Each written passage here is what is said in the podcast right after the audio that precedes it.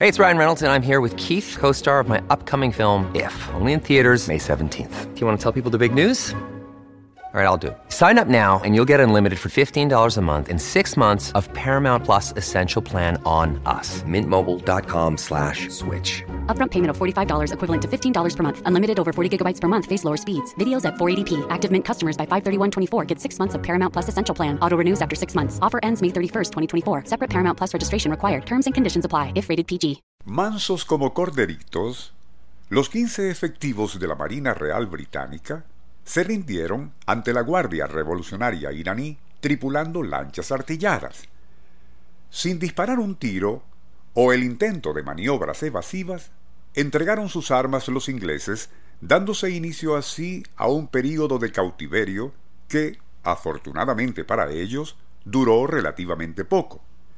Ya en libertad, y como si aquella mansa rendición no hubiese sido suficiente humillación para el almirantazgo británico, uno de los cautivos, la uniformada inglesa Faye Turney, vendió al tabloide sensacionalista The Sun los derechos de publicar los detalles de su aventura en el Golfo Pérsico, algo que, en otra época, 1949, habría sido impensable para el comandante y tripulación de la fragata británica Amethyst, cuando fueron atacados por tropas maoístas mientras navegaban por el río Yangtze en ruta hacia Nanking, China.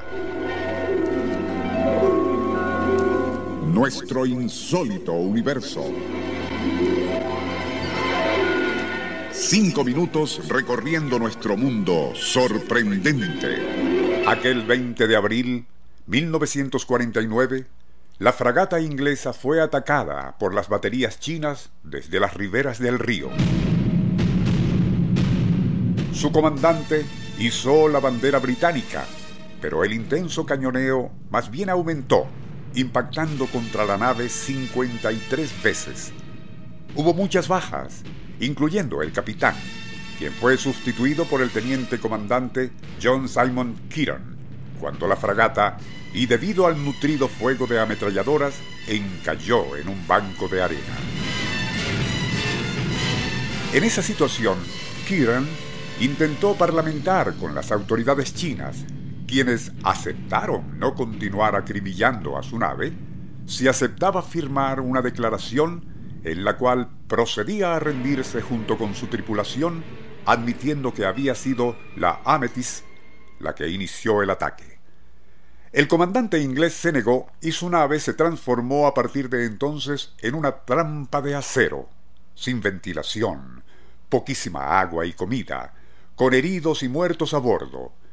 Con el paso de los días y ante una situación tan desesperada, el comandante Kiran fingió que se disponía a claudicar, y así logró obtener de los chinos unas cuantas toneladas de combustible, suficiente para intentar una fuga desesperada río abajo y hacia el mar.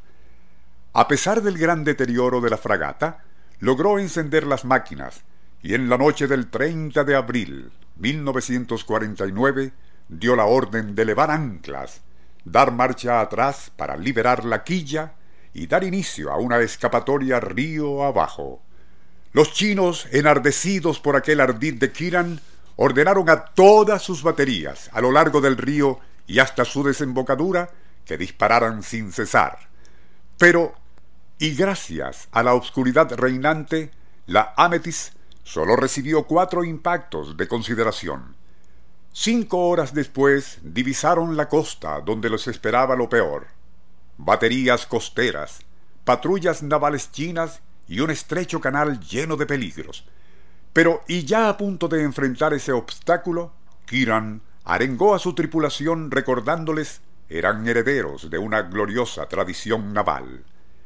En aquella salida hacia el mar les acechaba una lancha patrullera china, y Kiran, sabiéndose incapaz de presentar batalla, decidió embestirla. Justo cuando el choque era inminente, la embarcación enemiga maniobró para evitar la colisión. Fue al salir por fin a mar abierto y contemplar unidades navales de la Armada Real que allí aguardaban para escoltarlos que el teniente comandante John Simon Keenan ordenó al operador de radio enviar el siguiente mensaje al almirantazgo. La nave de su majestad Amethyst se ha reunido de nuevo con la flota al sur de Wusong. Dios salve al rey.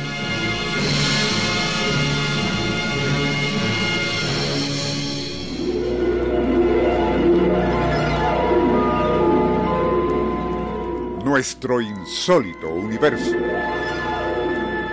Email insólitouniverso.hotmail.com Autor y productor Rafael Silva. Apoyo técnico José Soruco y Francisco Enrique Mijares. Les narró Porfirio Torres.